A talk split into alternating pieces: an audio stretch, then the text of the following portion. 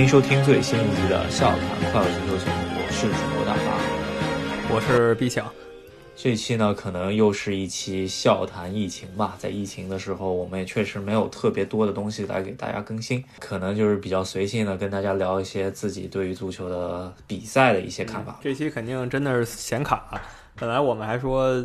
讲一讲德比大战是吧？因为德比大战是足球里最刺激的那一部分。结果昨天上网一看，天下足球已经抢先把这事儿给占了。中国最大的这个足球节目已经把坑占了，我们就不会没事儿找事儿跟人家碰了，对吧？所以我们就把这事儿给放弃了。对，呃，首先吧，还是从上一周最大的足球新闻，起码在中文媒体界的最大足球新闻开始说起吧。就是我们非常熟悉的中国唯一的五大联赛的独苗吴磊。在西班牙，西班牙人队里面确诊了新冠肺炎。这个消息其实爆出来的时候，吴磊都已经快康复了。他快康复这个事情也是他自己在给大家报平安的一个小短视频里提到的。那也就是说，他之前生病的时候，包括他确诊，可能西班牙人队瞒着这事儿就没有公开出去，包括咱们这无孔不入的媒体。也没有把这事儿宣扬出去，就把这个消息隐藏的还挺好。上一周可能最大的足坛新闻就是梅西所发起的在自己家里面垫厕纸的挑战，然后一群足足坛大佬们也纷纷挑战吧。我觉得我看了好几个，什么拉莫斯啊、迪玛利亚、亨利，呃，我觉得还挺有意思，自己也挑战了一发。大巴挑战那个还挺厉害的啊，比我看到好多踢中后卫的球员垫都好。其他的话，上一周确实也没有什么特别多的足球新闻了。然后疫情还是继续在欧洲肆虐啊，各个联赛的延期的通知应该马上就要都要来了，因为之前大家都是说延期两周。然后现在两周都快结束了，这个疫情没有停止的意思啊！我觉得起码应该是四月底五月见了。对，反正我觉得之前说两周完全就是一个权宜之计，两周是不可能两周的。咱们在中国都已经经历过了，两周怎么可能把这新冠疫情战胜呢？最早最早。咱就说六月吧，已经非常乐观的说六月份能把这事儿彻底解决。现在各大联赛所推出的方案，感觉像是我们上一周在投票里面选出的一个方案，就把夏天的欧洲杯、美洲杯通通延期到明年举行。各大联赛在疫情结束之后继续踢，直到在夏天把这个呃联赛给踢完。现在的方案应该是这么一个方案吧？那这依旧只是一个站在目前这个角度上。他们想到的方案，可能这个疫情到那个时候发现根本就控制不住，然后这联赛就继续往后推了。但不管怎么说，就像我们上期提到的，奥运会基本是黄了，因为很多国家已经就说我们不去奥运会了。那日本呢？他们再想办，再想说什么我们坚持开奥运会，别人不来参加，你也拿他没辙吧？对吧？难道说日本要包揽所有金牌吗？这也不可能。接下来我们就稍微聊一聊吧。这些年看足球比较。令人激动的场面吧，我觉得还挺多的。然后刚刚跟 B 强也稍微过了过，感觉能聊的也挺多的，所以跟大家闲聊个十十来分钟吧，也看看能不能勾起大家同样的回忆了。然后首先呢，我想说是看中国足球呢，其实看挺早的，就是早些年的甲 A 中超，看申花队看的挺多的。然后真正开始看欧洲足球呢，其实是零四年的欧洲杯，那个时候真正开始熬夜开始看欧洲足球。然后所以说呢，真正的在我意义上面的第一场的欧冠决赛熬夜看的，就是利物浦在伊斯坦布尔创造的那个奇迹。我觉得能够起码直播的时候看了这么一场比赛，我觉得也是这辈子没有遗憾了。对你这是挺爽的，是吧？我作为一个十几年利物浦球迷，我是没赶上这个球，就是我是在这个冠军之后一两年开始关注利物浦的。然后那个时候，反正我父母是不会让我半夜起来看足球的。我要起来看足球，估计第二天就医院见了那种感觉，会被打死，是吧？但我不知道大巴是怎么做到的，还是挺爽。然后我国内足球经历，最早看足球是我爸带我去工人体育场看北京国安的比赛。这是九十年代的事儿了，那时候还特别小，对足球理解约等于零，就纯粹就是去凑热闹。逐渐有感觉的，也是在零五零六年左右，零六年世界杯吧，基本是对足球理解彻底就定型了吧。自从可能喜欢上欧洲足球以后呢，那个时候零四零五那几年吧，主要还是切尔西的崛起吧。阿布拉莫维奇入主切尔西之后，把穆里尼奥从葡萄牙请过来之后，非常高调嘛，当时。也是属于叛逆期吧，然后就开始喜欢上了那一支蓝军。基本上看英超还是看的比较多一些啊，但是那一段时间皇马的那个七大巨星嘛，那个时候还是会关注一下西班牙国家德比这些呃比较出名的比赛吧。但是呃，主要还是英超多一些，然后欧冠。呃，以及其他联赛的比较重要的场次还是会看一下的吧。印象中间英超的比赛那些年，感觉就是四强吧，四强之间的比赛有很多经典的比赛。我也是那段时间开始关注利物浦队的，但原因可能跟你不太一样。我不是通过看足球关注利物浦的，就是那个时候我刚开始听摇滚乐，那我现在也特别喜欢听摇滚乐。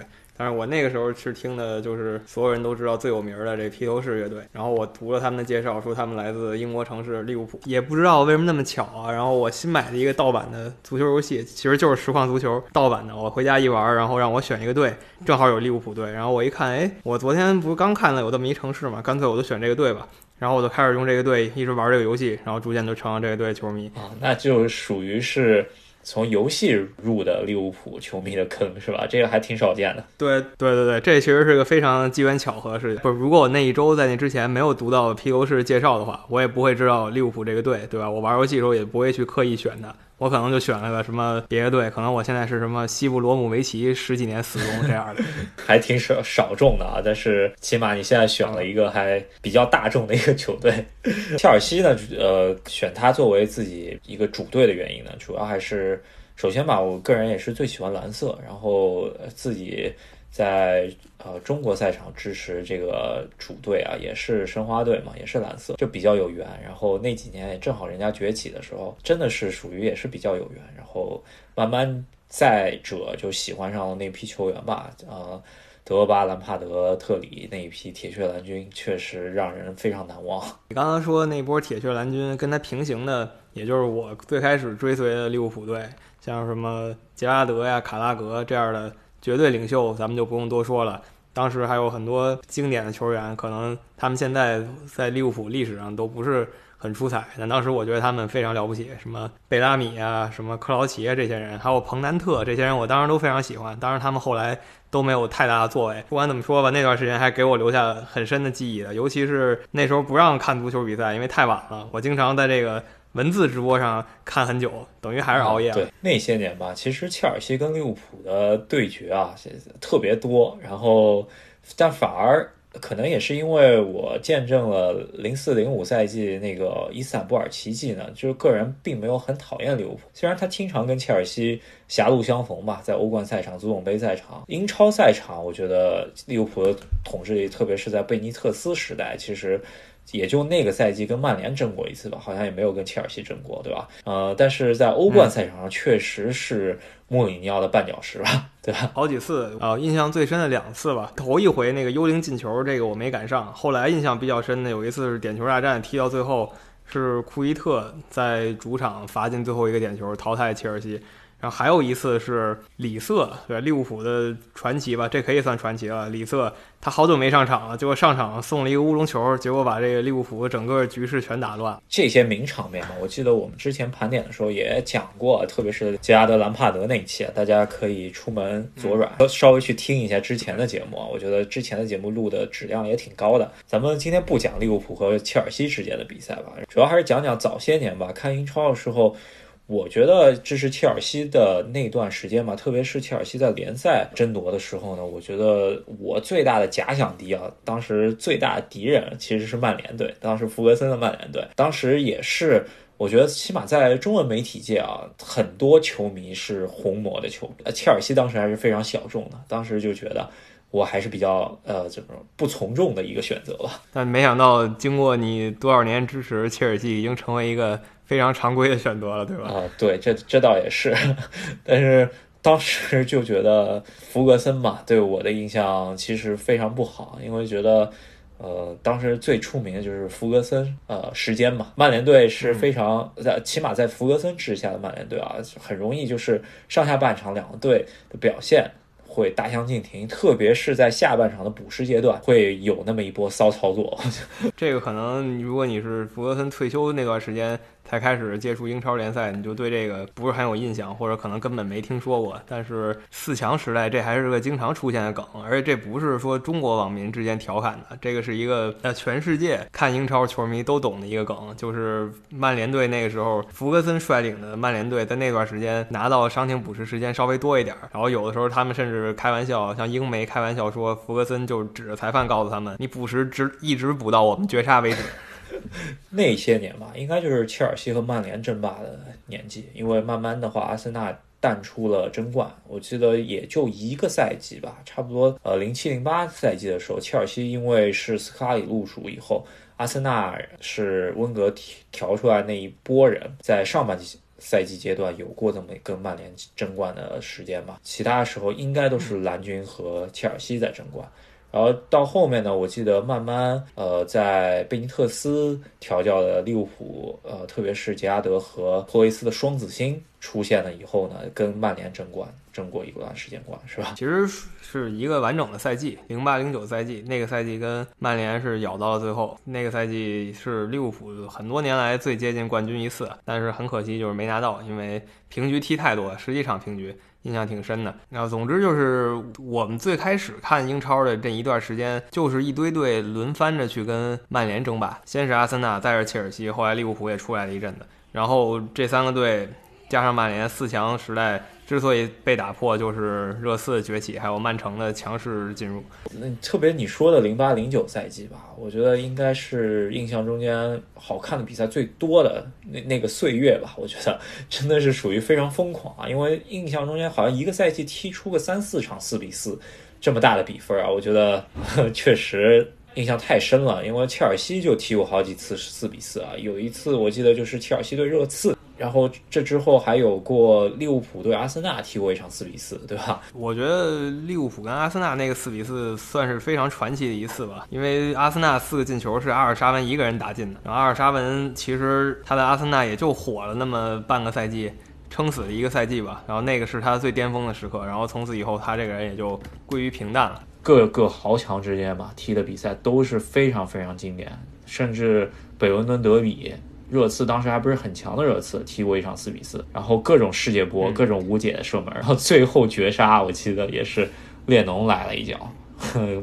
而且是属于是一脚射到门柱上面，然后补射进的。而且我记得当时你说这个四比四是零八年年底的时候，或者就是九十月份的时候啊，大概这么一个时候。那个时候热刺正要降级呢，就是他踢特别差。他们那个教练是个西班牙教练，然后那个教练好像就叫拉莫斯。那教练反正炒鱿鱼以后，他很神奇的去了皇马了，这是我见过最骚的操作。但是不管怎么说，就是热刺在这个西班牙人治下去保级去了。他保级的时候怎么踢都踢不好，但就赢了利物浦一次，还有一次跟阿森纳来了一个四比四大决战。应该是这个四比四这个比分呢，其实在英超的历史上面还是挺多见的。从十年以前吧，那个那个时候感觉四比四这个。平局啊，真的是属于算比较常见的一个比分吧。如果是踢出这么一场比赛，你应该就知道，哎，这场比赛应该很好看，肯定要看一下集锦，是吧？我还有一个四比四的印象啊，因为四比四那段时间确实有点多，这比分非常夸张，对吧？但是我确实印象中就是那三四年老有这种四比四的比分出现。印象特别深的还有一次就是一一年年初，我去英国旅游去。然后在宾馆里，我说看会儿电视吧。然后看阿森纳跟纽卡斯尔，然后上半场还是这个阿森纳砍瓜切菜纽卡斯尔，结果也不知道怎么着，下半场这个纽卡就绝地反击了。尤其是到最后啊，四比四扳平的那一球，是一个特别无解、特别不可思议的世界波，是这个迪奥特打进的。然后顺便提一句，这个迪奥特后来来中国踢球了，然后他有一天训练的时候。是心脏病突发还是怎么着，就直接去世了，也是挺悲哀的一件事。这些年确实也是四比四这个比分，起码少了不少吧，对吧？感觉从切尔西喜欢切尔西开始呢，就是讨厌曼联，对吧？然后在这之后呢，曼联由于可能就是福格森退役之后呢，也就渐渐没有那么讨厌了。那当时在呃，起码在零七零八赛季的时候，就切尔西和。曼联争争不止英超了，甚至是欧冠，对吧？都会师决赛，然后在决赛赛场上奉献了一场非常经典的比赛，那就是呃，可能史称莫斯科没有眼泪是吧？莫斯科的雨战是吧？这么一场比赛，那应该是你印象比较深的一场比赛吧？因为也是让你比较失望的一场比赛。作为切尔西球迷来说，是我见证看直播的最失望、最无助的这么一场比赛吧。因为觉得离冠军可能就只差。呃，一个门柱以及被特里踩滑倒的那个那块草皮吧。是，其实我觉得当时是 C 罗吧，他先没罚进一个，然后大家可能都觉得切尔西基本稳了，结果没想到就是最后曼联还侥幸拿下。那个赛季主要是 C 罗真的状态火热吧，印象。没错的话，应该是一个赛季进了四十九个球。在这之前呢，可能都没有在英超有这么有统治力的球员出现，真的属于现象级的一个表现。但在这之后呢，大家也知道梅罗争霸时代，四十九球其实也就正常吧，对吧？常规操作。但这之之前呢，没有这么一个球员出现过。呃，当时就觉得哦，C 罗确实挺厉害。当时呃，主要还是支持切尔西吧，挺讨厌 C 罗。但是现在对 C 罗也是属于是呃无感了，毕竟。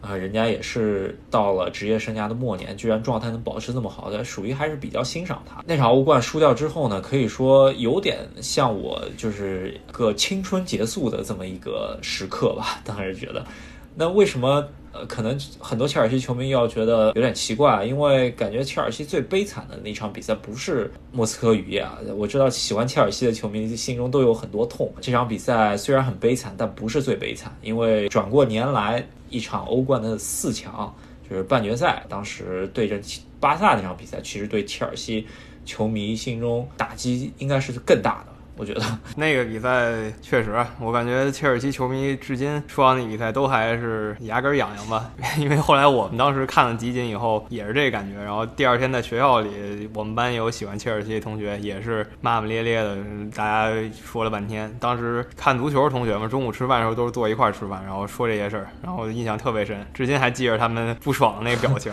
对。主要当时那场比赛在直播的时候呢，当时我还是有点事儿，然后就没有现场直播的时候看。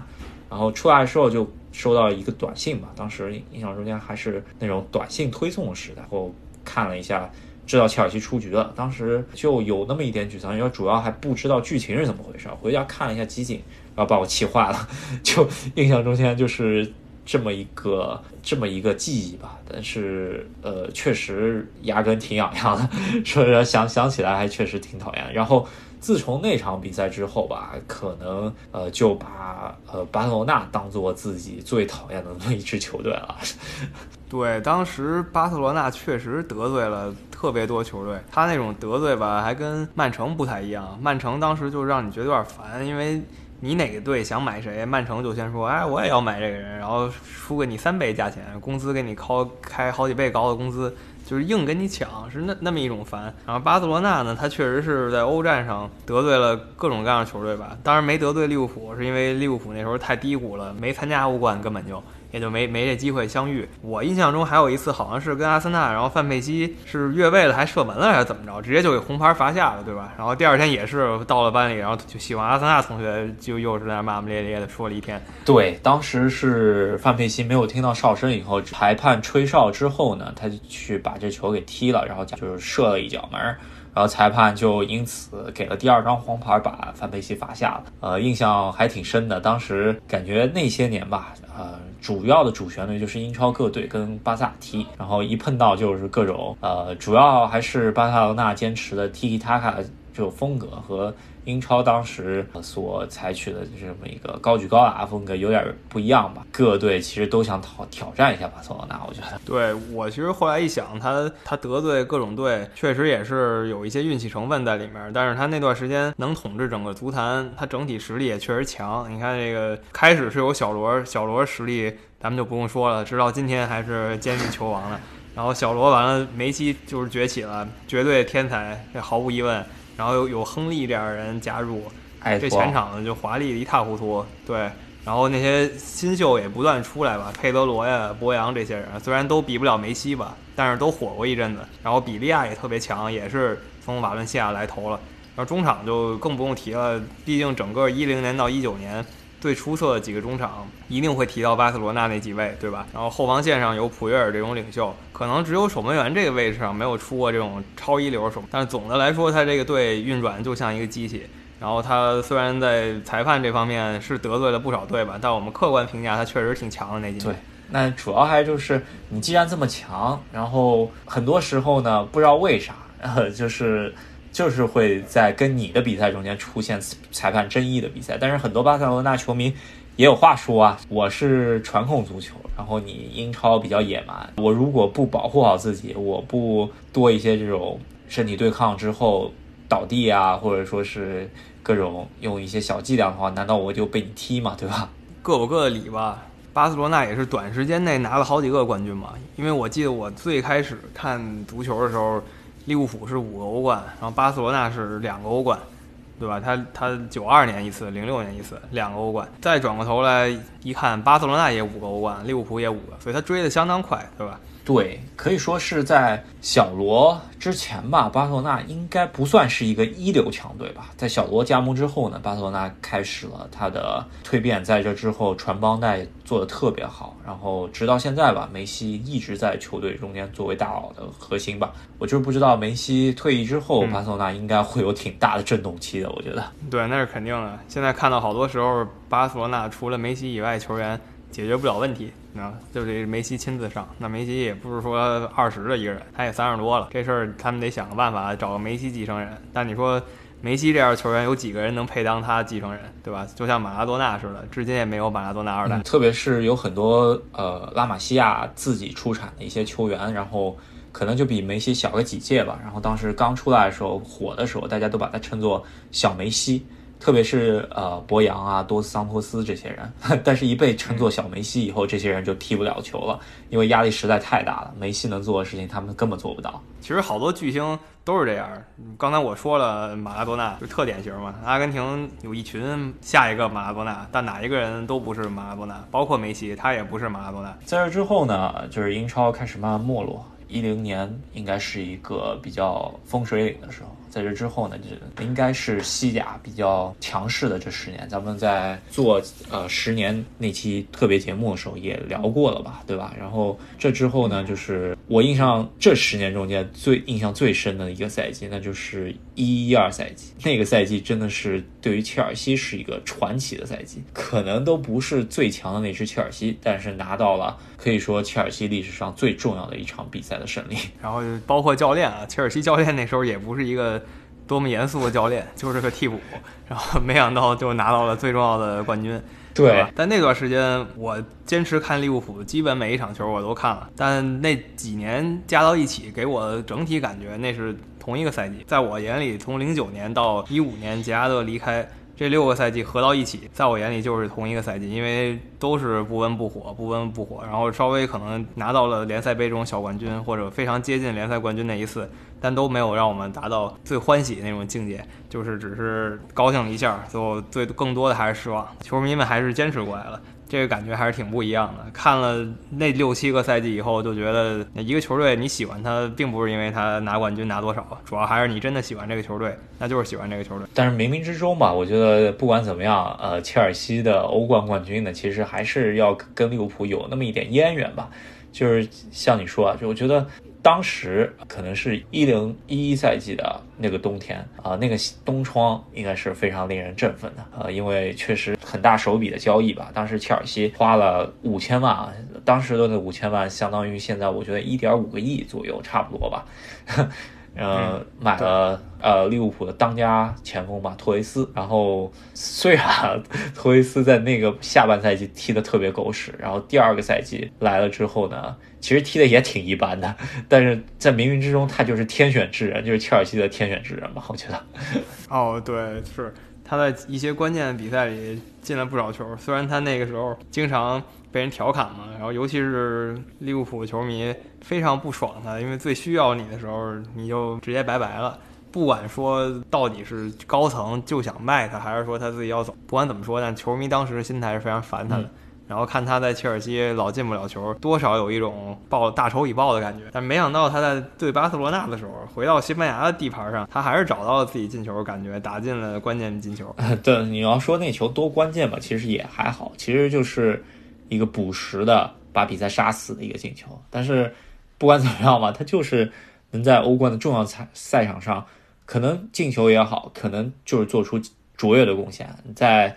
切尔西的欧冠决赛对阵拜仁的时候，你仔细去看的话，那个切尔西绝杀的角球是他在边路突破创造的，而且这也是他在迪马特奥把他换上之后第一次出球吧？印象中间他就是。突破了一下，创造一个角球，然后那个角球就进球了。不管怎么样吧，然后那个东窗引进的另外一个球员就是大卫·路易斯，然后加上夏窗引进的从利物浦引进的梅德莱斯，这都是切尔西在那一年的欧冠赛场上很重要很重要的球员。反正那一段时间很多球队都在风风火火，但我关注的球队一个是北京，一个是利物浦，都是一般一般。北京这边是虽然一直有雄心壮志，但是。确实抵不过广东啊，确实抵不过广州恒大那么凶猛的金钱攻势，然后一直是没法把它怎么样。我记得一四年的时候还一度在最后一轮还争冠呢，但也没争过。当时印象中间最深的那年中超吧，好像还是北京把悬念留到了最后，因为在倒数第二场，呃，邵佳一在天河在广州恒大主场用一脚任意球把广州恒大给绝杀了，啊，印象还挺深的，所以才把这个。最后的悬念拉回到我刚才提到的一四年最后一轮决战，但是还是被广州恒大拿到了冠军。那广州恒大其实直到这个十年结束，他依旧是中超霸主，这个没什么变化。我觉得 中超其他队球迷这几年对广被广州恒大压的真是够呛。然后在这中间呢，申海申花也属于是走了一个非常大的低谷，换了一个老板嘛，当时是投资方朱俊，然后把申花出让了，然后把申花的主力核心吧，一个王大雷，一个戴琳卖到山东，当时也。标志着上海申花的没落吧。在这之后，虽然绿地入主以后也花了不少钱，但是也是一地鸡毛吧。可以说，最好的那个赛季还真是曼萨诺带了四第四名那个赛季吧。这些年，特别是上海上港崛起之后，上海滩的这个足球。一直非常火爆，这这也是一个看点吧。这些年 成为一个彻头彻尾球迷啊，这十几年大概就是这样，对吧？一边是家乡球队，另一边是一个国际大牌球队，都是让人有喜有忧的。然后家乡球队这边最高兴的就是零九年在工体拿中超冠军那一回啊，那时候还是非常激动。我还本来想跟我爸一块去现场，但是实在是没有任何机会拿到那个票，也就黄了，在电视上看的。啊，非常激动。然后另一边利物浦的，刚才已经说了不少了。然后支持第三个球队就不用说了，就是中国男足嘛。但是中国男足，我觉得就跟其他两个队不一样的点，就是其他两队让你有喜有忧，中国男足我们就没有把喜字去了就行了，就是忧。利物浦可能对于你来说，在这。这些年吧，你说从零九到一五年杰拉德退役的阶段，有那么一个赛季，其实还是看到有希望的吧，对吧？这但是对于你来说，应该是属于跟我对于莫斯科雨夜的那个感觉是一样的，那就是杰拉德滑倒的那个赛季，是吧？当然，我觉得球员嘛，或者说在各行各业里，这种英雄人物总是有这种。悲壮退场了，贾拉德就是其中一个，不妨碍他成为我看球以来我的足球偶像，这是肯定的。然后另一方面就是那个赛季确实是被苏亚雷斯表现给震撼了，我从来没觉得有一个人在场上能踢这么帅的足球，不可思议，真的神出鬼没。他的比赛彻底颠覆了整个英超的踢法。不过他踢完那个赛季就走了。然后那个赛季苏亚雷斯状态，我觉得是比他现在在。巴罗纳好个一倍左右吧，我觉得。而且他的进球真的不是这种教科书型的进球，他是那种你想不到的进球，就是书本里没有，只有天才能自己想出来的那种进球。他那时候就踢，净踢那种球，让人看的真是这瞠目结舌。嗯，苏亚雷斯就是这么一个鬼魅的球员吧。但我个人是不讨厌苏亚雷斯。当年还是比较经典，就是曼联对利物浦的时候，埃弗拉说苏亚雷斯那歧视的事情，然后让苏亚雷斯停赛了，然后。还有就苏亚雷斯咬伊万那事儿，是吧？就咬伊万那事儿，我觉得没什么可说的。这种族歧视这事儿，我一直不是特明白，因为好像苏亚雷斯他爷爷就是黑人。那你说苏亚雷斯他也是个有不少黑人血统的人，他怎么能歧视黑人？我不是特明白，这黑人怎么歧视黑人的？当然这事儿已经过去这么久了，咱们也就不提也罢。这种类似事件嘛，那些年也挺多的。一个还有就是切尔西的。队长特里在赛场上去歧视那西汉姆联队的费迪南德是吧？是曼联的里奥费迪南德弟弟对吧？这个这个事情最后作为英格兰队长的特里，最终是剥夺了英格兰队长的职位，然后再加上停赛，这个事情还是挺严重的，我觉得。反正当时也是国外那波政治正确风潮席卷而来的时候嘛，冉冉升起的政治正确狂人们。对吧？然后把球场也带入这个风气了。然后后来我们看到，就是英超联盟在这方面是绝对禁止的。然后英超联盟还会公开的支持同性恋文化呀什么的，这些都是他们努力在做的。你像之前你跟英国那帮球痞说什么啊，我支持同性恋，英国球痞不把你骂死，就类似于这种的。在这之后呢，我觉得最令我吃惊的一个表现吧，可能印象中间最最深的应该就是莱斯特城奇迹了。我觉得这个是，嗯，也是一辈子只能见一次的这种呃体验吧，对吧？我真觉得这个奇迹不光是在现实中啊，我们觉得你在各种各样的足球游戏里也很难做到这一点，除非你说你每一场比赛之前你都存档，直到你赢了为止，然后你再踢下一场比赛，就这么一种感觉。对，就是就是这种感觉。然后当时就是觉得特别不真实，就是莱斯特城对。哪个强队都能能赢，都能赢，对吧？对曼城也能赢，这就真的特别不可思议。那帮球员在那个赛季之前是谁都不知道。特别是有一场比赛，莱斯特城在需要一个进球的时候，呃，居然是日本前锋冈崎慎司居然来了一个倒钩射门，这个真的是实在不可思议。那帮球员突然变身顶级大牌，是吧？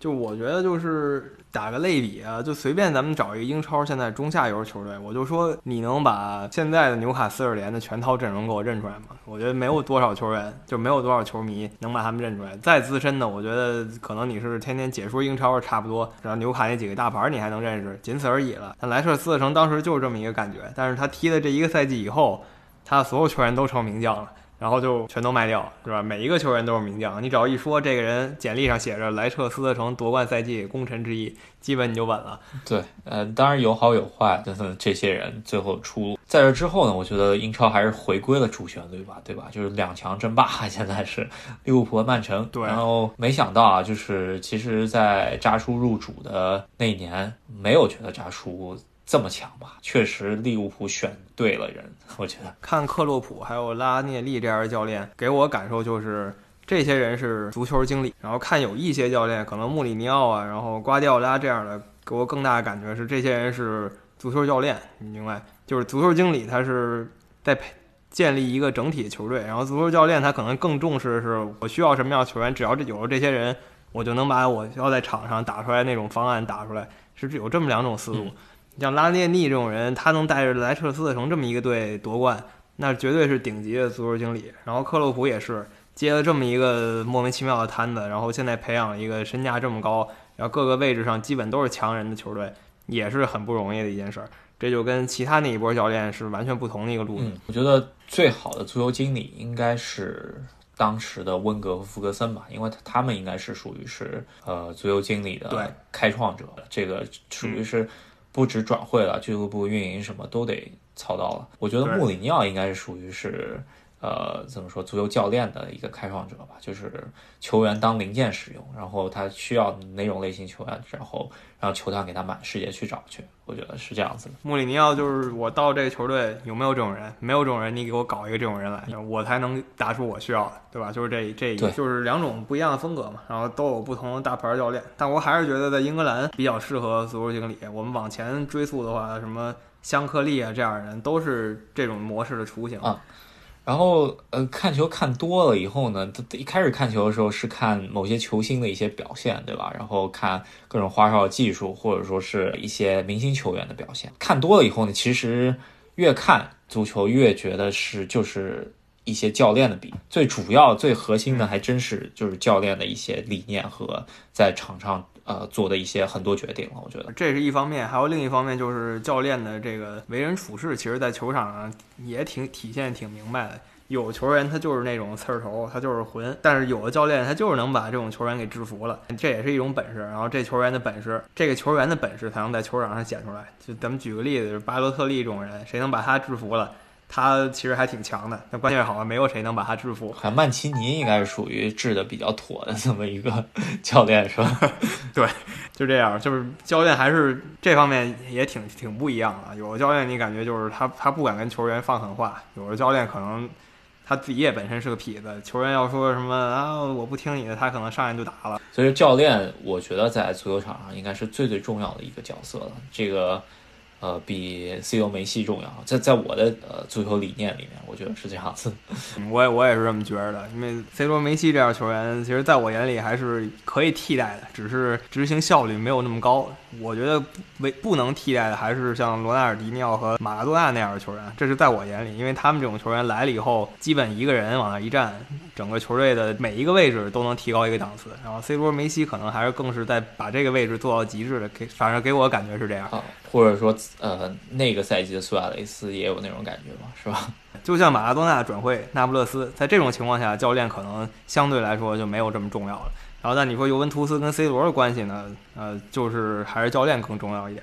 我没有 C 罗，我也可以买一个非常牛奔的球员，他可能只是没有 C 罗射门那么牛奔，没有 C 罗这么刻苦，然后经济效益没有 C 罗高，就是这样差别。这些年啊，确实感觉自己在看球的事情上面。确实看的比以前少多了，然后出来的球星呢也是一茬接着一茬，现在出的球星都是零零后了，是吧？感觉自己也老了。确实差不多了，跟我们差不多大的球员现在正是各队核心。你说跟我们差不多大，你还是踢替补，那你这球员生涯基本就废了。对，呃，基本上属于是接下来大赛啊，就是欧洲杯、世界杯，也基本上是最后一届状态很好的比赛了，在在。转过去四年，可能也就是退役暮年，可能做一个替补的角色了，是吧？对，就下届世界杯跟我们这么大的人，应该就是各队的大佬、各队队长，然后再下一届世界杯跟我们这么大人，应该就是各队的那个镇队之宝了，咱不一定能上场，类似于这样的情况。对，所以说，呃，觉得自己也是在看球的岁月里面，也是让自己意识到自己的年龄了，是吧？对对对，就不会盲目的觉得自己还多牛奔了是怎么着？因为你一看哈兰德这么牛奔，我靠，零零后，你突然觉得自己还是应该脚踏实地做一些事儿，不要老觉得自己还多了不起。对，嗯，这这也是看球的一些感悟了，我觉得。那差不多啊，今天疫情下面也跟大家随便闲聊了一些自己对于足球的看法，不知道大家喜喜不喜欢这样类似的节目？如果喜欢的话，帮我们多转发一下，然后。呃，能够多支持一下我们节目吧。这我们节目也是对开播两年之后呢，也播放量到达四十万了。我看那个订阅量也到了四千九百多，快五千了吧，是吧？这确实挺不容易的。非常感谢大家。这一期可能比较另类，完全没有主题，就是想到哪儿就随便聊到哪儿。可能未来几期也都是这样，毕竟没有新闻了，没有新闻我们也就不能以新闻为标准发挥了，我们就只能完全闲聊。大家有兴趣的话。呃，听众朋友们也可以在留言区里面来跟我们分享一下你们当年看足球的一些记忆片段，然后好的呃记忆片段呢，我们也会在下一期给大家一起来解读一下，然后看看我们有没有同样的记忆。在欧洲疫情非常严重的时候呢，也是还是需要多注意吧。现在国内也不是说这波过去了，也只有全世界都过去了，那人类才度过这么一场危机吧。我觉得。不管怎么样，大家还是多注意、多洗手，然后能够在家待着也就在家待着吧，是吧？对 对对，就是这么简单的一个道理。其实完全做到也不是很容易，大家都加油吧。好，那好，那这一期就到这里，我们下期再见。那么这一期的笑谈快乐足球节目就和大家聊到这里，感谢大家的收听。喜欢我们的节目的朋友呢，希望你能给我们点一个赞，或者在我们的节目下面留言和我们一起互动。喜马拉雅上面也有专辑打分这个功能，我们希望收到你的评价，一起来支持我们节目，支持赫斯基大帝。对，如果想要呃更加了解我们节目的朋友呢，也可以到微信的公众号上面去搜索“赫斯基大帝”，然后我们这个公众号上面同样也会发布我们的节目，以及在这期节目底下我们都会发相关的问卷调查，希望大家多参加。然后，如果想要跟我们一起聊足球的朋友呢，可以在各个平台、微信、微博以及喜马拉雅给我们私信你们的微信账号，然后我们会把你们加到我们的微信群里面，然后一起来聊足球。对我们这个群只讨论一个话题，就是足球。现在群里有三百多个朋友，也非常期待你的加入。对，那我们下一期再见吧。下期再见，拜拜。